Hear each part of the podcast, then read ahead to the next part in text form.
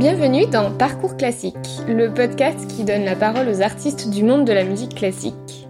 Ici, on parle en toute transparence de cette passion de la musique, de ses vocations même, et du long chemin qu'il faut emprunter pour en faire son métier. C'est un parcours commun, connu de tous les musiciens, avec ses grandes écoles, ses diplômes à avoir, ses concours, et en même temps si singulier dans la manière que chacun a de les appréhender, de les vivre et de se les approprier. Alors ici, on baisse le rideau et on ose raconter son histoire, son chemin, comment trouver sa place. On parle de persévérance, de foi en soi, en sa passion, de difficultés, d'épreuves, de renoncement parfois, de joie aussi, de frissons, de partage, d'inspiration, bref, de tout ce qui constitue le parcours du musicien. Ce podcast est un appel à écouter dans notre fort intérieur cette petite voix qui nous guide chacun à suivre notre propre chemin.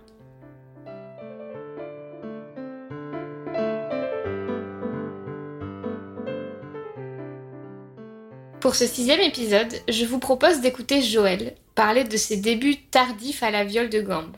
Bien sûr, je mets des guillemets sur le mot tardif. Issu du milieu du théâtre et de la danse, il est marquant de voir comme sa pratique de l'instrument a tout de suite été ancrée dans une conscience très forte du geste sain et d'une technique organique.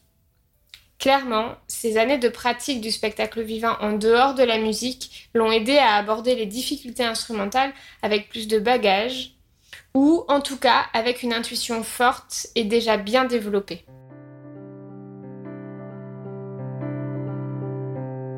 Salut Joël. C'était sûr qu'on allait rigoler. Bon alors si on est là aujourd'hui, c'est euh, parce qu'il m'a semblé intéressant et que tu as accepté de te prêter un peu au jeu sans trop savoir à quelle sauce euh, t'allais être mangé. Mhm.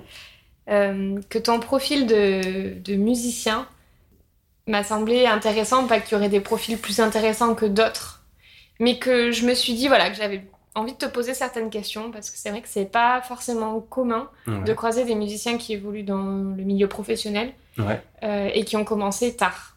Alors après, il y a tout un contexte, il y a Mhm. des choses qui ont qui t'ont permis effectivement de faire ça. Ouais. Euh, dans un autre type de milieu, parce qu'on reste dans le milieu de la musique classique, mais dans une autre branche, par exemple, ça aurait peut-être pas été euh, possible ou, ou comme ça s'est passé Mhm. pour toi. Mais, mais voilà, donc c'est ce qui fait que c'est ce sujet euh, sur lequel on s'est dit que ce serait intéressant d'échanger. Alors, du coup, pour mettre un petit contexte, euh, tu fais de la viole, c'est ça? De la viole ça. de gant. De la viole de gambe, ouais. Alors, dis-nous en plus. Alors, donc la viole de gambe, c'est euh, donc un instrument typique de la Renaissance et de l'époque baroque. Euh, donc en France, ça a été rendu très populaire par euh, Tous les matins du monde. Donc c'est un film qui est sorti en 92 et dont Jordi Saval a fait la bande son, a enregistré la bande son. Et en fait, donc euh, c'est un instrument qui a eu une longue vie, euh, un peu plus de deux siècles, qui a énormément de répertoire, euh, beaucoup de répertoire solo également. C'est un petit peu l'instrument emblématique de, du règne de Louis XIV. Voilà, et en fait, ça a été très très joué partout en Europe jusqu'au, disons, au milieu du XVIIIe siècle. Ok. Tu savais tout ça quand t'as commencé la viole? C'était quoi ta rencontre avec cet instrument en fait? Alors, eh ben, en fait, c'est ce film-là, c'est Tous les matins du monde, et en fait, je m'aperçois qu'on est beaucoup de gambistes à avoir découvert la viole de gambe par ce film, D'accord. qui est, je dois dire, qui est super. En fait, Donc il y a vraiment des, des films qui, qui provoquent des, ouais, des vocations quoi. qui change une vie. Ouais, ouais, car- mais vie. carrément. Et j'invite euh, tous les auditeurs à le regarder. Tu faisais quoi euh, à l'époque euh, Enfin, t'avais quel âge C'était quoi euh, tes journées euh, Tu faisais quoi Euh, Est-ce que tu bossais déjà que...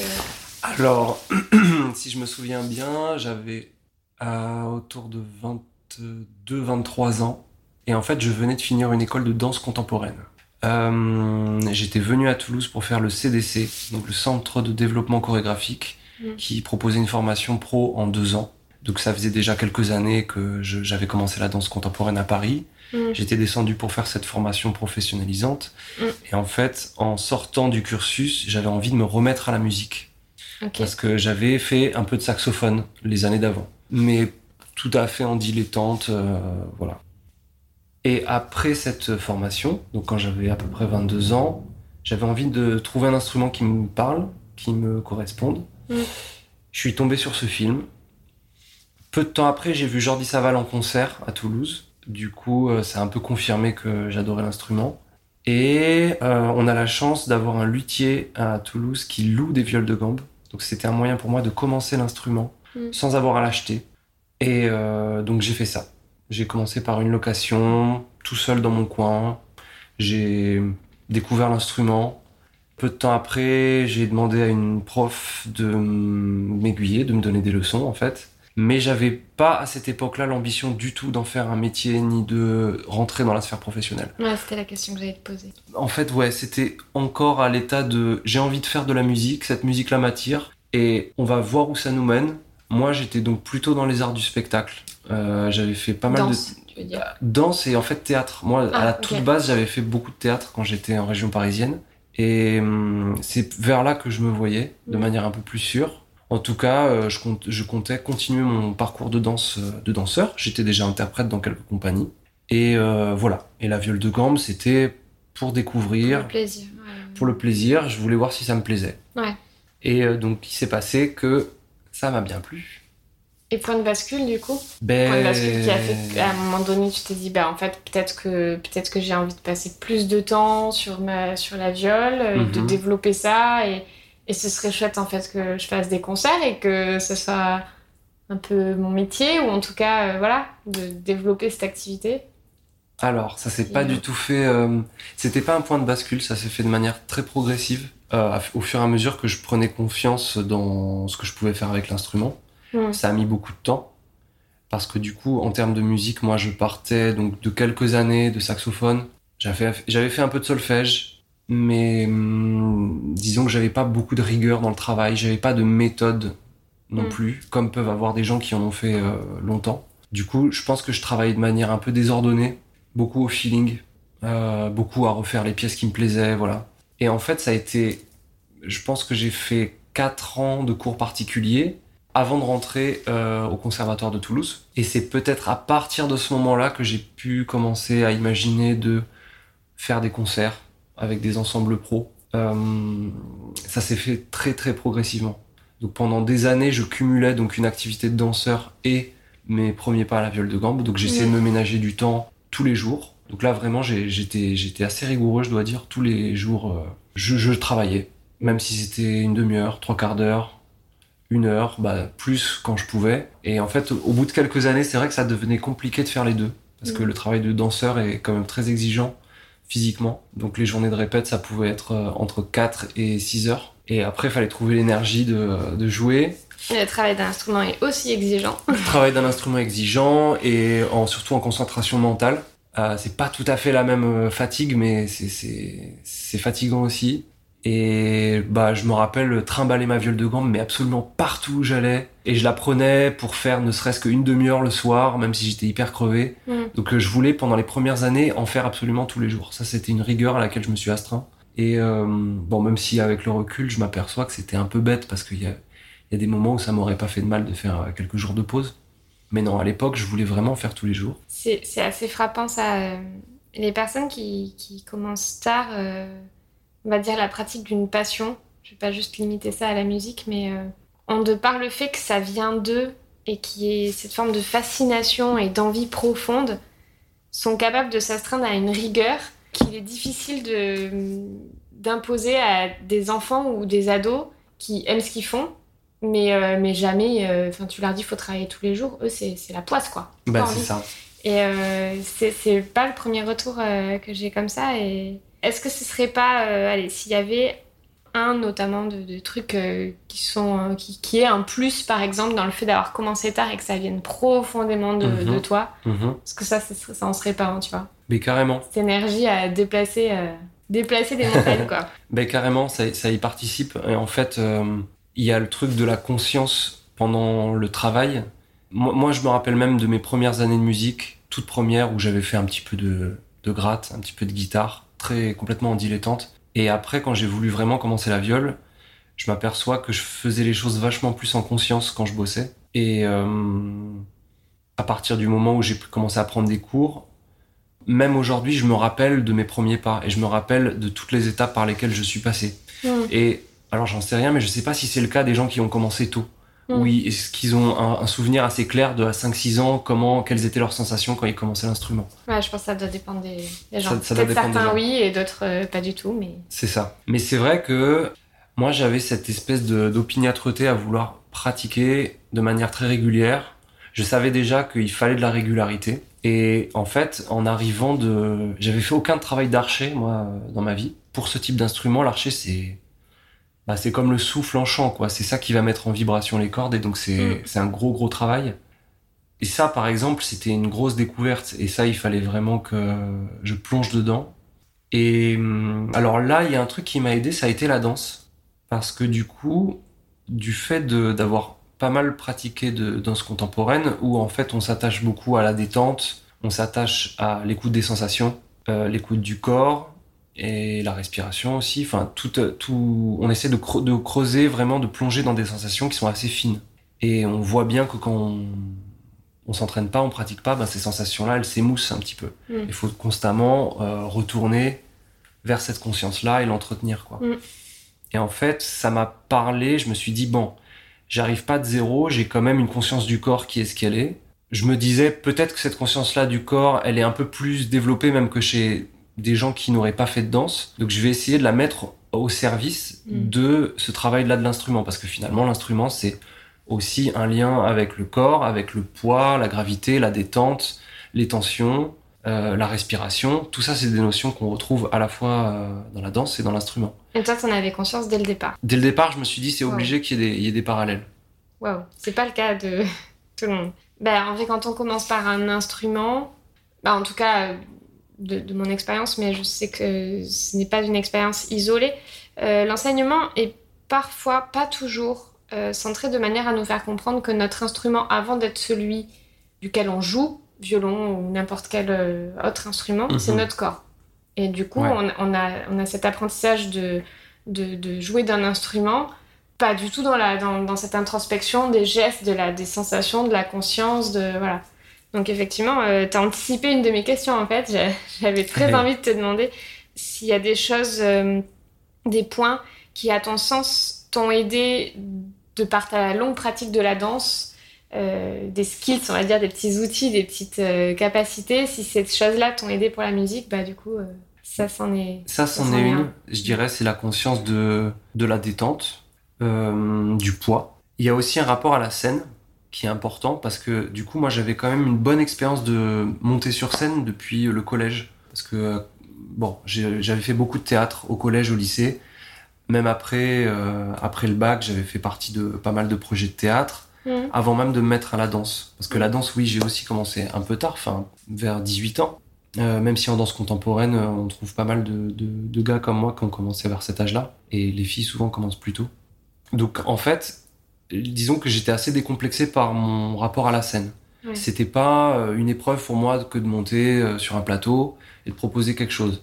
Donc, je pense que je gérais déjà assez bien le rapport au track et à le fait de s'exposer pour offrir quelque chose à un public. Et ça, ça m'a aidé quand j'ai dû euh, commencer à jouer un peu en public. Donc c'est arrivé, bon pas tout de suite évidemment, mais même au bout de 2-3 ans, euh, j'ai pu euh, participer à des projets d'amis qui étaient au conservatoire, en jouant des petites pièces comme ça. Je voyais que j'arrivais plutôt bien à gérer ça, même s'il y a évidemment du trac, il y a évidemment euh, le corps qui se tend, Mhm. l'archer qui commence à trembler, ça on le connaît tous, tous ceux qui font des travails d'archer. Et euh, donc ça c'est un truc euh, dans lequel la danse m'a aidé, en plus d'avoir une conscience du corps. Et il y a aussi un facteur qui est celui qu'on pourrait appeler la, la bonne douleur. C'est un Mhm. truc dans lequel on parle beaucoup en danse et aussi dans les arts martiaux, je pense, c'est sentir qu'on fait un effort qui peut provoquer une douleur ou du moins une, tension dans le corps, comme par exemple quand on s'étire. Et il y a un endroit où la douleur est saine et il y a un endroit où la douleur ne l'est pas. Et euh, c'est arriver à reconnaître qu'est-ce qui est du bon effort et qu'est-ce qui est de l'effort euh, qui n'est pas sain. Et par exemple, dans le travail de l'instrument, ça pourrait être euh, arriver à reconnaître quand on prend en tension. On prend trop Ouais. de tension. Et quand on a fini deux heures d'instrument, on a les épaules hyper raides, on a mal à l'épaule, ou on a les trapèzes qui nous font mal. C'est ouf, tu mets des mots quoi. Voilà. Nous, les musiciens qui n'avont pas fait de Ben danse, voilà. qui n'avont pas cette conscience, déjà, si on a mal, voilà. mince, j'ai mal depuis combien de temps Le kiné fait, vous avez mal depuis combien de temps? Je sais pas. bah, C'est-à-dire une heure, deux heures, trois jours, trois mois aucune idée. bah voilà, et c'est ça. Et je pense que les, danseurs, à force d'être hyper attentifs au moindre de ses muscles, en fait, on a cette conscience du corps et on sait quand il y a une tension qui apparaît. Parce que de base, on chercherait plutôt un état de détente et de pas et de disponibilité du corps. Donc en fait, quand on finit, enfin moi c'était très clair même dès le début, quand si je finissais une session de musique et que j'avais euh, hyper mal au dos, je me suis dit bon là il y a un truc qui, qui n'allait pas, faudrait que à la prochaine session je le corrige. En tout cas que je cherche tout le temps la détente ou du moins le voilà cet état de fluidité. Oui, oui, je vois ce que tu veux dire. Et euh, ce qui permettrait après de jouer plusieurs heures sans se faire mal. Donc dès le début, je me suis dit bon, il y a, y a, quand même des parallèles, il faut il faut aller dans cette direction. Et ça, ça a été plutôt ma recherche à moi. C'est-à-dire que ma prof, qui était vraiment quelqu'un de super parce qu'elle était très patiente et en fait, elle me laissait une certaine latitude pour explorer par moi-même. Elle, elle m'apportait tout le côté technique d'archer, interprétation, découverte du répertoire. Mais moi, ça me laissait aussi tout un, un pan d'expérimentation physique avec mm. l'instrument. Et là, je dois dire que là-dessus, elle m'a laissé assez libre. Et ça, je la, je la remercie pour ça. Et euh, ça n'a pas été quelqu'un, par exemple, à trop insister de manière rigide sur les moindres détails techniques. En tout cas, certains professeurs donc, que j'ai pu rencontrer, dans d'autres instruments même, euh, essayent de calquer sur le corps de l'élève des choses qui marchent sur leur corps à eux. Et en fait, c'est parfois prendre le problème un peu de l'extérieur, parce qu'en fait, euh, moi je sais que tous les corps sont différents, et parfois c'est pas parce qu'on va copier une forme physique qu'on va avoir le cheminement intérieur qui va amener ça. Et euh, petite parenthèse, euh, bon moi je fais de la musique ancienne et ça m'intéresse énormément l'iconographie, tout ce qui est peinture, gravure, des instrumentistes de la Renaissance, du 17e, du 18e. Et il y a un truc qui est extrêmement frappant, c'est à quel point plus on remonte dans le temps et plus les musiciens les instrumentistes ne tiennent pas leurs instruments de la même manière. Et où, à quel point ils semblent avoir des techniques de jeu qui sont différentes et variées, même euh, en termes de comment ils tenaient les instruments. Euh, il y a une époque où même les violons, on peut voir des violons qui sont tenus à la verticale vers le bas. Euh, en termes de violon baroque, il y en a qui le tiennent très haut, il y en a qui le tiennent vers la, posé sous la clavicule, orienté vers le bas, orienté vers le haut.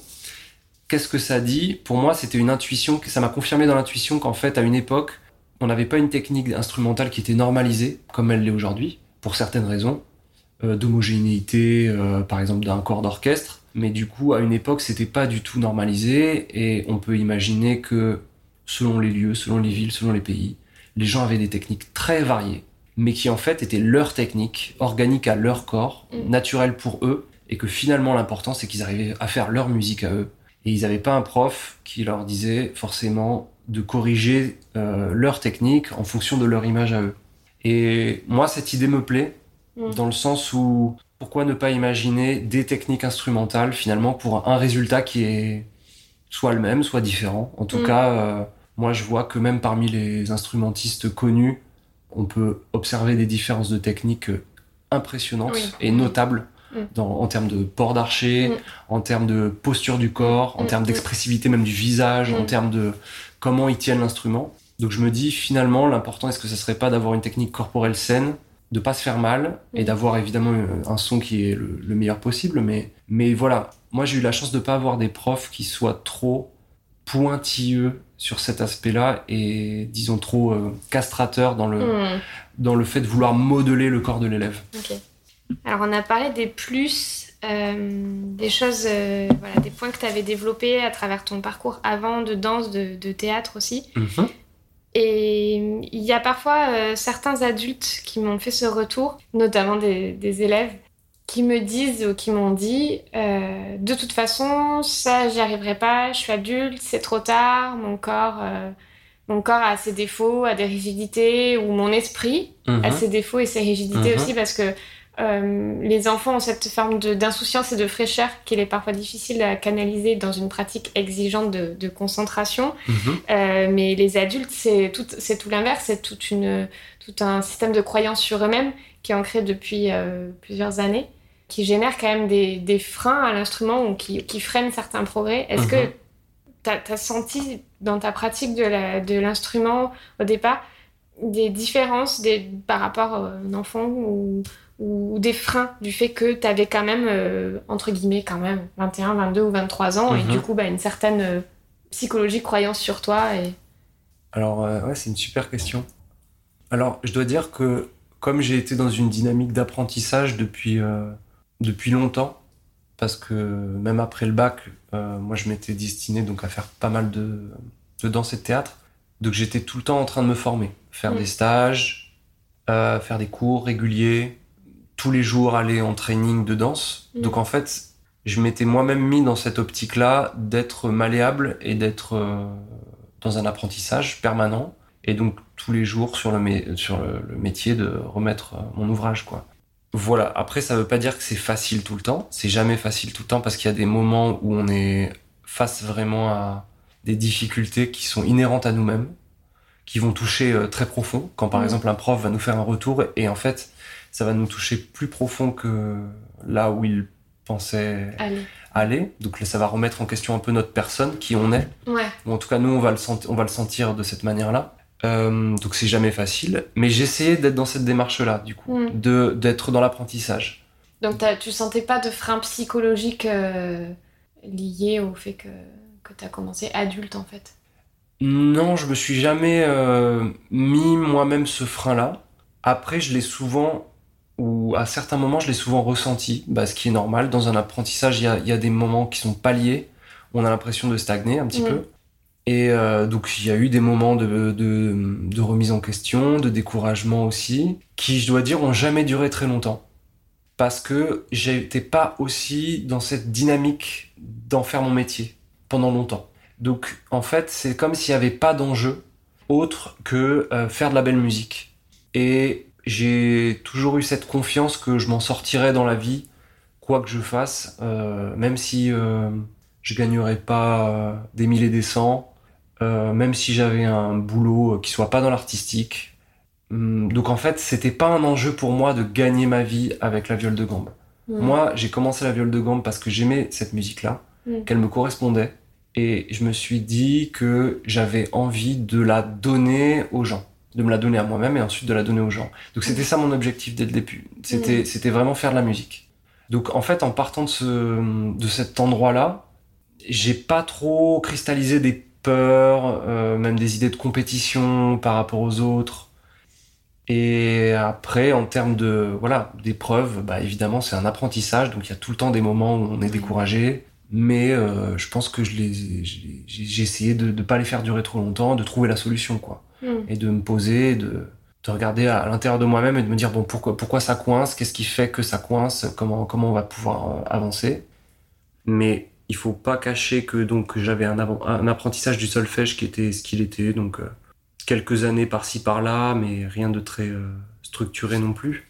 Donc ça, j'ai fait quand même un bon travail un peu tout seul dans mon coin d'apprentissage du solfège avec des, des méthodes. La musique ancienne, il y a en plus cette difficulté qu'on travaille souvent sur des facsimilés, des originaux. Ouais. Donc il lire. faut, voilà, difficile à lire. Il faut un peu plonger dans chaque facsimilé, dans chaque graphie nouvelle. Mm. Des fois même apprendre différents systèmes, comme Mm. euh, avec la viole, on a aussi les tablatures, euh, en plus des notes. Donc ça, je dois dire que quand même, pendant les premières années, ça m'a posé pas mal de soucis, tout ce qui était l'aspect solfégique, donc lecture de notes. Ouais. Euh, en plus de l'aspect technique qui se développait tranquillement. Mm. Mais ça, par exemple, si j'avais commencé un, un- bon, j'avais fait un peu de saxophone, mais c'était, c'était quand même pas pareil. Euh, si j'avais fait, disons, 10 ans de violoncelle, je pense que j'aurais pu évacuer plus vite cet aspect euh, solfégique et que là, la grosse difficulté quand même, ça a été de tout construire en même temps. À la fois la technique, la lecture, l'oreille. En termes de, il y a aussi le côté bon, on a, on a tous plus ou moins des prédispositions sur certaines choses. Euh, Il y a des gens qui sont plus forts en rythme, il y a des gens qui ont, qui ont une meilleure oreille musicale. Euh, moi, je pense que j'étais pas trop mal niveau oreille musicale. Je pense que le rythme, ça a été un bon travail. Mm. Il y a eu des moments de découragement parce que parfois les gens te disent que t'es arythmique. euh, et on a, on a tendance à envoyer ce diagnostic un petit peu rapidement sur les gens. J'avoue. Il y a des gens qui se sont découragés toute leur vie parce qu'ils disent non, mais de toute façon, moi, je suis arythmique. Donc, euh, ça marchera jamais, je pourrai jamais jouer en rythme. Donc, il, y a quand même des, ouais, il y a quand même des choses, il y a quand même des obstacles euh, qui se sont présentés. Euh, il y a aussi, bon, comme je l'ai dit, à certains moments, on se retrouve fatalement face à des gens qui sont plus jeunes que nous et qui jouent vraiment mieux. Ouais. Donc ça, il faut accepter quand on commence tard. Parce que ça, ça va arriver tout le temps, ça arrive tout le temps, ça m'arrive même, euh, voilà, ça m'arrive encore aujourd'hui. Mais je crois même quand on commence pas, pas tard, faut accepter. Et même quand on, on commence pas tard. Mais quand on commence tard, il, y a, il peut y avoir une différence d'âge euh, très très notable. Et du coup, bah, faut accepter que chacun en est là où il en est. Et euh, donc ça, c'est une bonne épreuve d'humilité. Bon, voilà, pas se laisser décourager par, par, par les difficultés quand, quand elles arrivent, mais aussi les affronter, quoi. Mm. Donc prendre le taureau par les cornes et, vraiment euh, voir là où il faut qu'on bosse. Donc je dois dire que voilà, les premières années ont eu quand même leur lot de d'obstacles, mais à chaque fois j'étais étonné de voir que bon, il y avait toujours un moyen de d'améliorer ça quoi. Il y a mm. jamais rien qui est euh, non plus euh, gravé dans la roche quoi. Et c'est que en fait assez récemment, quand je me suis dit que peut-être je pourrais en faire mon métier, que voilà, là aussi, il y a d'autres enjeux qui apparaissent et là, les choses peuvent changer. Voilà. Ouais, ça, il y a eu des petites euh, tensions intérieures, euh, ça a changé certains curseurs intérieurs que tu avais mis qui étaient très basés sur le plaisir. Est-ce qu'il y a des curseurs qui ont bougé et bah, il y en a un qui s'est rajouté, c'est du côté pro, c'est euh, l'aspect bah, trouver des concerts, gagner sa vie aussi. C'est ça. C'est ça. Donc il y a, oui. Alors en fait, à partir du moment où je suis rentré dans dans un conservatoire euh, pour faire de la viole de gambe, donc là il y a plus cet aspect que peuvent reconnaître beaucoup de musiciens dans le côté formation, c'est-à-dire il y a nécessairement un côté de entre guillemets compétition, c'est-à-dire on va commencer à se comparer avec les autres instrumentistes. Ça, j'ai pu le ressentir. Il y a aussi un côté de d'efficacité, c'est-à-dire que à partir du moment où on joue dans un ensemble, il faut il faut être euh, efficace, il faut pas mettre de fausses notes, il faut être en rythme, il faut jouer juste. Donc il y a, y a, ce côté-là qui, du coup, il y avait plus d'enjeux que juste jouer tout seul dans ma chambre. Ça c'est évident. Là, il y a un peu plus de pression qui a commencé à apparaître, mais du coup, c'était pas mauvais pour moi parce que ça m'a donné aussi plus de rigueur. Euh, ça m'a aidé à concentrer un peu mon, ma méthode de travail, à moins perdre de temps, à essayer de régler mes problèmes techniques qui étaient là depuis longtemps. Et en fait, c'est pour moi, c'était très bénéfique. Et ça l'est toujours parce que ce processus-là que je décris, il est toujours en, il est toujours en cours. Hum, C'était quoi la deuxième partie de ta question? Bonne question. on, inverse l'interview. euh... Euh, attends, attends, je vais retrouver. Les curseurs qui bougent. Voilà, les curseurs qui bougent. Les curseurs qui bougent. Donc, et il y a aussi la question, voilà, à partir du moment où j'ai commencé à créer ou co-créer des groupes, donc c'est des ensembles assez modestes, hein, ça, ça a été, j'ai été à, la création d'un quatuor euh, à, la base qui s'appelle Momentum, qui s'appelait Momentum, maintenant qui s'appelle Eranos, d'un autre qui s'appelle Chiaroscuro, qui est de la musique renaissance et musique trad. Euh, à partir du moment où on a commencé à se produire devant des gens, donc à vendre des dates, il y a aussi une question d'exigence qui est qu'on veut quand même donner un résultat qui est qui est qui, est propre quoi, qui est bon mm. euh, aux gens. Mm. Du coup là moi-même je me suis mis à une exigence qui est celle de voilà d'assurer chaque concert et de pouvoir jouer du mieux que je pouvais euh, mm. pour le public. Mais ça a été quand même des exigences, des exigences pardon, qui sont arrivées au fur et à mesure. Et ça, je pense que j'ai eu cette chance-là d'être assez préservé durant les premières années de mon apprentissage, d'avoir pu goûter au, juste au plaisir de jouer. Et maintenant que je me mets plus d'exigences à moi-même sur, le, sur la technique, sur l'instrument pur, mm. ben en fait, je vois que c'est autant d'outils qui me permettent d'être plus à l'aise quand je suis en public, donc en fait, c'est très bénéfique. Donc là, mmh. maintenant, je me sens beaucoup plus sûr de mes moyens. Et même si c'est encore un long travail, je, me sens, je suis plus sûr de moi qu'il y a quelques années, heureusement. Mais, euh, c'est hyper intéressant parce que c'est tout ça est basé sur euh, une énergie première, pourquoi je fais ça et la démarche dans laquelle tu t'y es lancé. Et quelque part, ce fil conducteur est toujours là. Les, les curseurs bougent, les exigences changent, mmh. peuvent aussi s'ajouter. Mais le fil conducteur de j'ai commencé la viole euh, pour ça, parce que euh, ça me plaisait, parce que c'était euh, ben, le répertoire me plaisait et j'avais envie de me l'offrir à moi-même. Ça m'a vachement marqué ce que tu viens de dire. J'avais envie de me l'offrir à moi-même et aux autres. Important la façon dont tu l'as dit, je trouve. Je trouve que ça, ça peut en inspirer beaucoup parce que parfois, quand on commence même l'instrument tôt, on peut perdre ce plaisir au bout d'un moment. Parce que justement, euh, tout à l'heure, tu disais, je sais pas euh, si ceux qui commencent tôt gardent des souvenirs de leurs mhm. premières années. Ouais. Euh, je sais pas non plus. Mais bon, après, juste moi, sur ma petite expérience, j'en ai très peu. Et par contre, les mauvais ont été marquants. Et donc après, de se dire, bon, ben voilà, même plus tard ou même adulte, c'est toujours possible de venir réajuster les curseurs et sa démarche intérieure, de se dire pourquoi je fais ça en fait, pourquoi au départ j'ai fait ça? Ouais. C'est le plaisir et l'envie de jouer, se reconnecter à ça, mettre un peu les, les exigences euh, euh, extérieures de côté, ouais. faire un peu de ménage, faire ok, plaisir, je vais me reconnecter à ça, et puis ensuite on reprendra les exigences une à une, on va les dealer une à une, mais avec cette énergie-là, j'aurai la force de les gérer de manière saine. Ouais. Alors que si j'essayais de tout gérer d'un coup, euh, sans plus trop savoir avec quelle énergie j'ai envie de le faire. Comme tu as dit, c'est un peu l'impulsion de base qui m'a fait aller vers la musique baroque.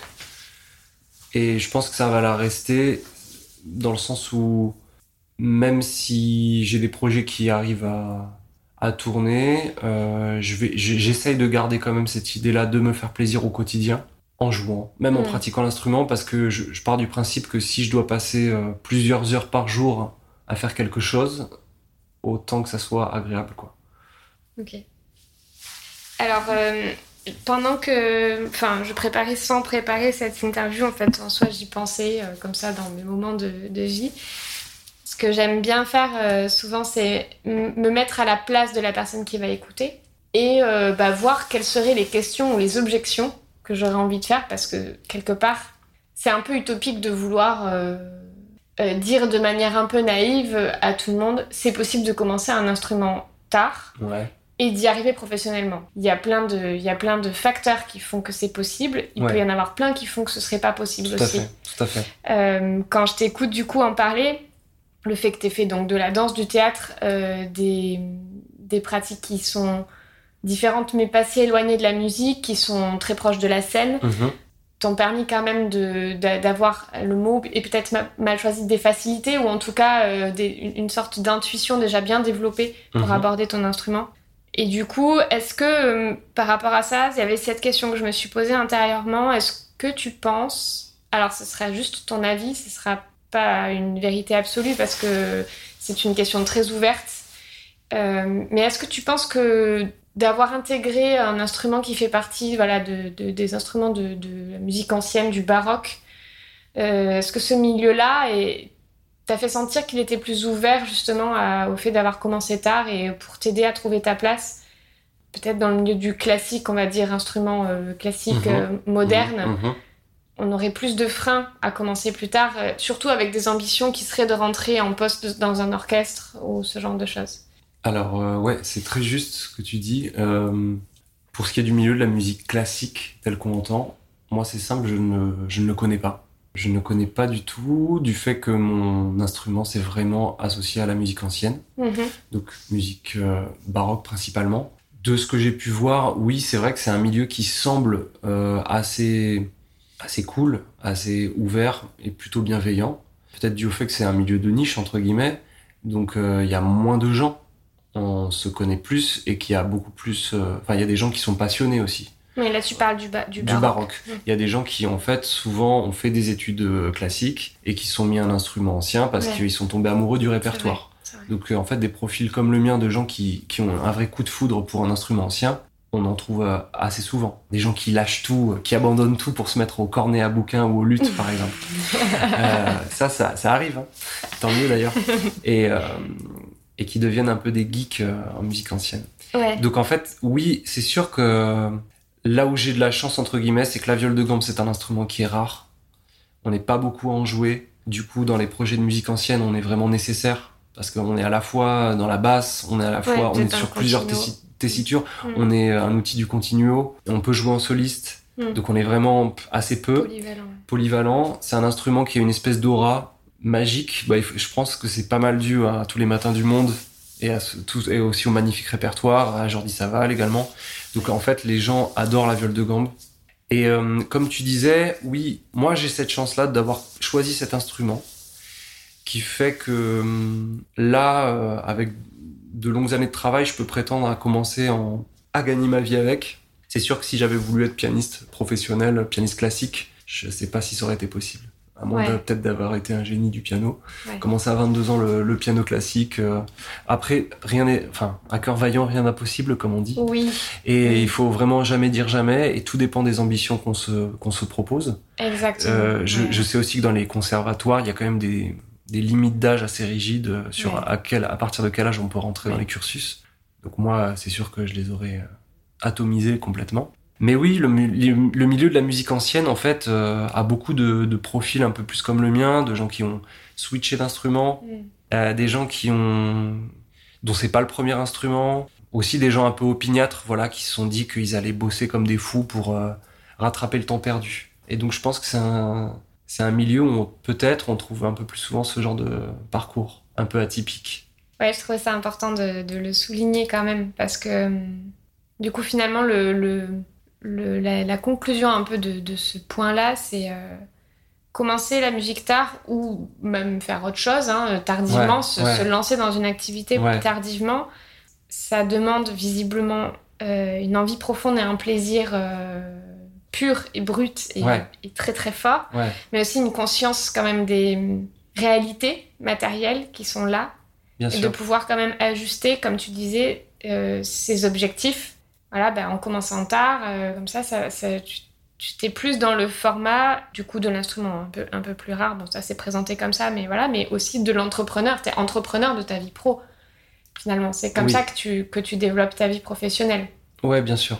T'es pas dans une dynamique de passer des concours d'orchestre, non, euh, de passer des diplômes qui sont assujettis à des limites d'âge, mais plus dans cette dynamique de te former à l'instrument et tu crées tes groupes et tu trouves tes dates et tu fais du démarchage. Oui, il y a toute cette dimension-là dont on parle pas beaucoup, c'est que oui, euh, là moi je suis lancé dans, dans, dans toute cette démarche dont tu as parlé, donc euh, je m'intéresse aussi à tous les, les autres aspects de, du domaine artistique, c'est-à-dire la production, la diffusion. T'as fait des formations un peu pour ça On va dire que je me suis formé sur le tas hmm. et en, échangeant pas mal avec des gens euh, qui étaient dans, dans ce, dans ce domaine-là, en essayant de glaner le plus d'informations que je peux. Parce que hum, j'ai déjà pas mal organisé de soit d'événements, soit de festivals euh, avec des amis euh, quand mhm. j'étais plutôt dans le domaine du spectacle vivant. Donc je peux avoir une idée un peu de l'économie du spectacle vivant, comment ça marche, hmm. même d'organiser un concert. Qu'est-ce mm. que ça implique comme euh, réalité financière, euh, logistique? Donc voilà, ça, ça enfin, moi, j'ai pas à me forcer pour le faire parce que ça m'intéresse de base. Aussi, le fait d'avoir déjà organisé dans le passé des événements font que pour moi, c'était assez naturel de lancer des projets dans lesquels j'allais m'auto-employer, enfin, j'allais euh, être interprète également. Et c'était une manière pour moi de pas attendre que le travail arrive. Bah, En même temps, j'ai envie de dire, en jouant de la viole de gambe, il n'y a pas beaucoup d'ensemble baroque. Mm. Donc, pour moi, c'est vrai qu'à moins d'être sorti d'une grosse structure type CNSM, euh, j'aurais moins de chance. J'ai moins de chance quand même qu'on fasse appel à moi euh, de but en blanc. Je dis pas que ça peut pas arriver euh, dans le futur, mais en tout cas, moi, j'ai j'ai très envie de jouer certains répertoires, d'aller dans certains univers musicaux, et j'ai pas forcément envie d'attendre qu'on me propose de les faire. Donc en fait, je, monte, je monte les répertoires avec des d'autres amis et collègues musiciens, et après, je les propose à différents lieux. Et en fait, ça permet de bah, de, jouer ce que j'ai envie de jouer, d'être plus autonome. Euh, j'adore les formes hybrides aussi, donc euh, tout ce qui est euh, mélange des arts, collaborer avec des danseurs. du coup, j'ai il me reste un dernier spectacle en tant que danseur slash musicien. Donc, je suis danseur, chanteur et percussionniste sur un projet de danse contemporaine. j'ai deux projets de lecture où je suis musicien accompagnateur mm. de comédienne. moi, ça m'intéresse beaucoup tous ces projets-là. Voilà je sais pas si je me sentirais complètement à ma place dans un orchestre, par exemple. Même si c'est une super expérience à faire, je pourrais pas faire que ça. Voilà. T'as besoin de, ce, truc un peu de, curiosité et d'être acteur des projets dans lesquels, euh, dans lesquels tu t'investis, en fait. Oui, en fait, par rapport au, fait, parce qu'il y a souvent des gens qui veulent se mettre à, alors à la viole de gambe, j'en rencontre assez souvent des gens qui sont pas tout jeunes, hein, même qui peuvent avoir 20, 30, euh, voire plus, ou qui veulent tout simplement se mettre à la musique. Et en fait, c'est vachement important qu'ils le fassent, je pense. Parce qu'il y, a beaucoup de personnes qui ont tout un tas d'a priori et de doutes, de peur par rapport au fait de commencer l'un instrument, parce qu'ils se disent que c'est tard, qu'ils pourront pas, que ça va être trop difficile. Et vraiment, à chaque fois que je rencontre quelqu'un comme ça, moi, je les encourage parce que ils ont rien à perdre que de, tenter, de se prendre un instrument, d'essayer pendant quelques temps et de voir si ça leur plaît. Et voilà. Et on sait pas où est-ce que ça peut les mener pour moi, c'est vraiment pas une. Enfin, la, question, elle se pose très vite euh, dans notre système de si on veut être professionnel ou pas. Et je trouve que c'est assez dommage. Parce que parfois, on pourrait aussi euh, suivre notre envie et, et, voilà, et déjà essayer de tirer du plaisir avec, avec ce qu'on fait en tant que pratique. Et ensuite, ça peut être aussi les autres qui nous disent faut écouter l'avis des autres parce que parfois on a des, des, petits talents comme ça et nous on s'en rend pas compte. C'est les autres qui nous disent ah bah dis donc qu'est-ce que tu chantes bien ou euh, c'est beau les dessins que tu fais et, et, parfois ça vaut le coup de les écouter, de se dire ah bah dis donc c'est la huitième personne à me dire que que je chante bien. Peut-être qu'il y a un truc, peut-être qu'il faudrait que je creuse. Et euh, du coup, il faut vraiment écouter ça. Quoi. Faut pas avoir peur de commencer euh, un instrument même tard ou de commencer n'importe quelle discipline. Et je veux dire, bon, bah, au pire, on en fait trois mois et finalement, on voit, on voit que ça nous plaît pas tant et on, on arrête. C'est pas très grave, en fait. Mais on, a, Mais, euh... on aura suivi une envie, une intuition et elle aura eu sa place dans notre vie. Carrément. Et effectivement, ça a forcément quelque chose à nous apporter. Carrément. Et après, si, si ça doit devenir plus professionnel, euh, bah, ça se fera aussi quelque part. Euh, voilà. J'allais dire un peu tout seul, oui et non, parce que ça se fait pas tout seul. Ça se fait pas mais, tout seul. Mais il y a une sorte de magie de la vie qui fait que les choses se mettent en place aussi, ou qu'on sent que c'est vers ça qu'on a envie d'aller. C'est ça... ça, ça se fait pas tout seul, mais peut-être qu'à un moment donné, on sent l'espèce de, de petite impulsion intérieure où on se dit, bon, je sais que je suis plus ou moins à ma place là-dedans, même si j'ai beaucoup, beaucoup de travail en tout cas, je sens que quelque part, j'ai quelque chose à offrir aux gens à, à, à travers ce médium-là. En tout cas, j'ai une petite singularité à l'intérieur mmh. qui fait que je peux offrir quelque chose à travers cet instrument ou à travers la danse, à travers le théâtre. Et du coup, quand on sent qu'on a ça, bon, le reste, c'est tout l'aspect travail. Ouais. Et là, il faut effectivement, il faut de la rigueur, il faut de la régularité. La, la danse contemporaine m'a amené le fait de me lever tous les matins et d'aller euh, à mon entraînement. Oui et de trouver cette régularité là. Ouais, Donc au bout d'un moment, c'était très naturel pour moi de me lever, de prendre un instrument et de jouer un peu tous les jours. quoi. Euh, J'étais habitué à être dans l'apprentissage. Mais finalement, euh, alors ça va être un peu philosophique, euh, ce point sur lequel on va terminer, mais est-ce que la dynamique d'apprentissage, quel que soit le domaine, c'est pas une dynamique de vie aussi? C'est-à-dire que on est ici, on, a des choses à faire, il faut d'un point de vue matériel euh, gagner sa vie, euh, faire quelque chose de concret dans sa vie, tu vois. Mais finalement, qu'importe soit le domaine, que ce soit en termes d'amitié, en, en, termes de vie euh, personnelle, amoureuse ou au travail ou professionnellement ou n'importe quoi, on est toujours dans une dynamique d'apprentissage. On apprend toujours à gérer des relations plus ou moins faciles, à, on apprend sur nous-mêmes, on apprend sur les autres, on apprend à être un peu la, la personne qu'on aimerait être, ou en tout cas euh, à évoluer, à grandir, à gagner en maturité. À...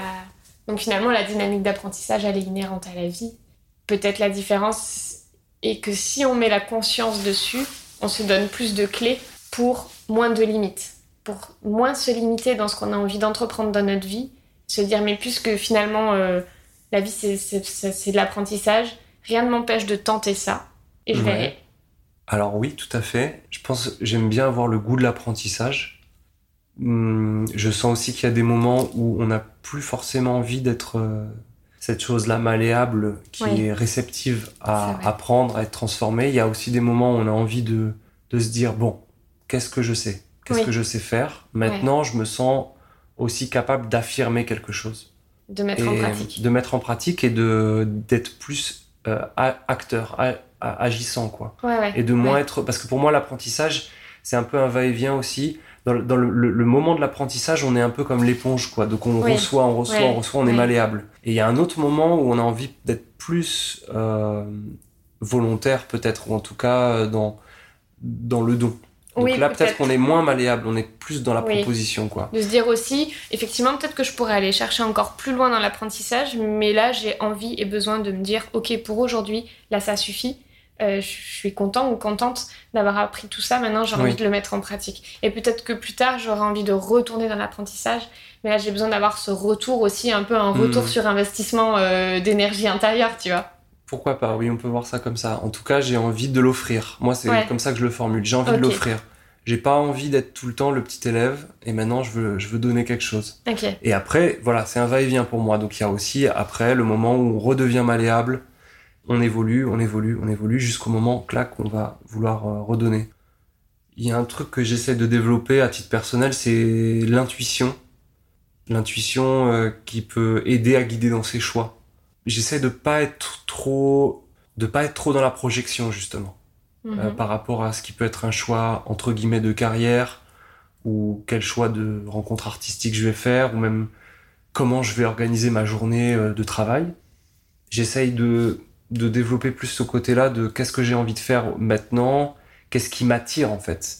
Est-ce qu'aujourd'hui j'ai très envie de travailler telle pièce? Est-ce que j'ai très envie de travailler telle autre Il y a parfois des jours où tu es obligé de travailler certaines choses parce que tu as des dates, des échéances, tu as un rétro-planning. Oui, mais alors on peut essayer de, se ruser un peu, de ruser un peu avec soi-même. Oui, par, par exemple, je sais que j'essaye vraiment à tout prix d'éviter ce truc-là de la corvée.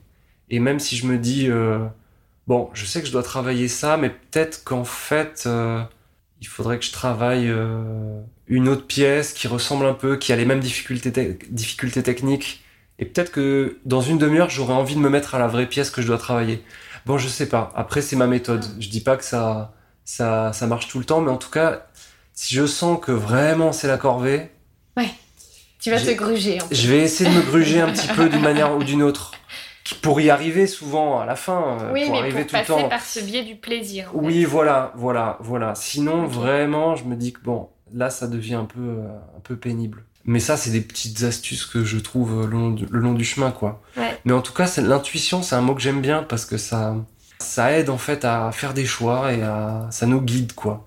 Et à, et à plein de niveaux différents. Elle se manifeste comment euh, chez toi, ton intuition? Parce que parfois quand on parle avec certaines personnes de l'intuition, certaines personnes ont du mal à mettre le doigt sur euh, ah ça ce que je ressens ou ce que je pense c'est de l'intuition et c'est pas une projection justement parce que mhm. projection et mhm. intuition sont profondément différentes. Mhm. Euh, c'est pas une envie, c'est pas une peur ou enfin voilà, c'est une intuition. comment tu fais la part des choses Comment tu arrives à te dire ah, bah, ça c'est une intuition? Eh ben pour moi l'intuition c'est un peu lié à l'envie justement. Ah, c'est comme euh, j'ai ah aujourd'hui là j'ai très j'ai très envie de faire ça. Euh, oh j'aurais j'aurais bien je sais pas je dis une bêtise j'aurais envie d'aller boire un café en terrasse j'aurais envie de mhm. soleil là donc mon intuition mon voilà elle mon envie elle me porterait vers ça okay. ou et alors transposé au domaine du travail de, de la musique ce serait je sais pas pourquoi j'ai cette pièce là qui me trotte dans la tête depuis ce matin j'ai envie de la jouer j'ai envie de la travailler en fait j'ai envie de la jouer ça c'est l'envie de base oui, oui. et du coup peut-être que je vais hyper avoir envie de la travailler. Donc là, je vais rentrer dans la technique. Je vais me dire, bon, alors cette pièce-là, euh, il y a plusieurs endroits où, où j'achoppe techniquement. Mais comme j'ai très envie de la travailler aujourd'hui, bah, du coup, je vais passer euh, deux heures à, à, la bosser. Et du coup, c'est un peu comme si j'avais réussi à réconcilier plaisir et technique, quoi. Et en termes de choix, quand tu dois faire un choix entre plusieurs choses, ouais. que tu décides de, de faire, euh, d'écouter ton intuition, ça se manifeste comment? Ah bah là c'est inexplicable, hein, c'est le feeling quoi. Enfin, est-ce que j'ai envie plutôt de faire un projet avec cette personne-là ou avec cette autre-là? Ben, je pense que des fois on, on, a les raisons intellectuelles qui nous disent ça serait bien que tu fasses ce projet-là avec cette personne-là ou cette autre-là plutôt que cette autre. Et en, en termes de connexion humaine, on sent plutôt que c'est l'autre personne. Ouais, c'est ça. Des fois, la tête dit alors d'un point de vue purement euh, cartésien, pragmatique, c'est plus ça, ça c'est bien. Et le cœur, cette espèce de mouvement intérieur, tu hmm. vois, mais moi, je ressens plus de joie à l'idée de faire cette autre chose. C'est ça. Et eh ben, disons que voilà, c'est pour moi, c'est un peu ça. J'essaie de me connecter avant tout à l'envie, à la joie, ouais. parce que je sais que c'est un excellent moteur et c'est quelque chose qui me donne beaucoup d'énergie. Et en fait, quand je suis dans un projet qui me passionne, je compte pas mon travail, je compte pas mes heures, je ouais je suis dans quelque chose qui mais ça c'est ma personnalité mais je pense qu'il est partagé par beaucoup d'artistes euh, voilà. C'est c'est l'envie est un super moteur et une source d'énergie. C'est quelque chose qui est à, à, écouter je pense. Ok. Merci Joël. Merci à toi Sophie.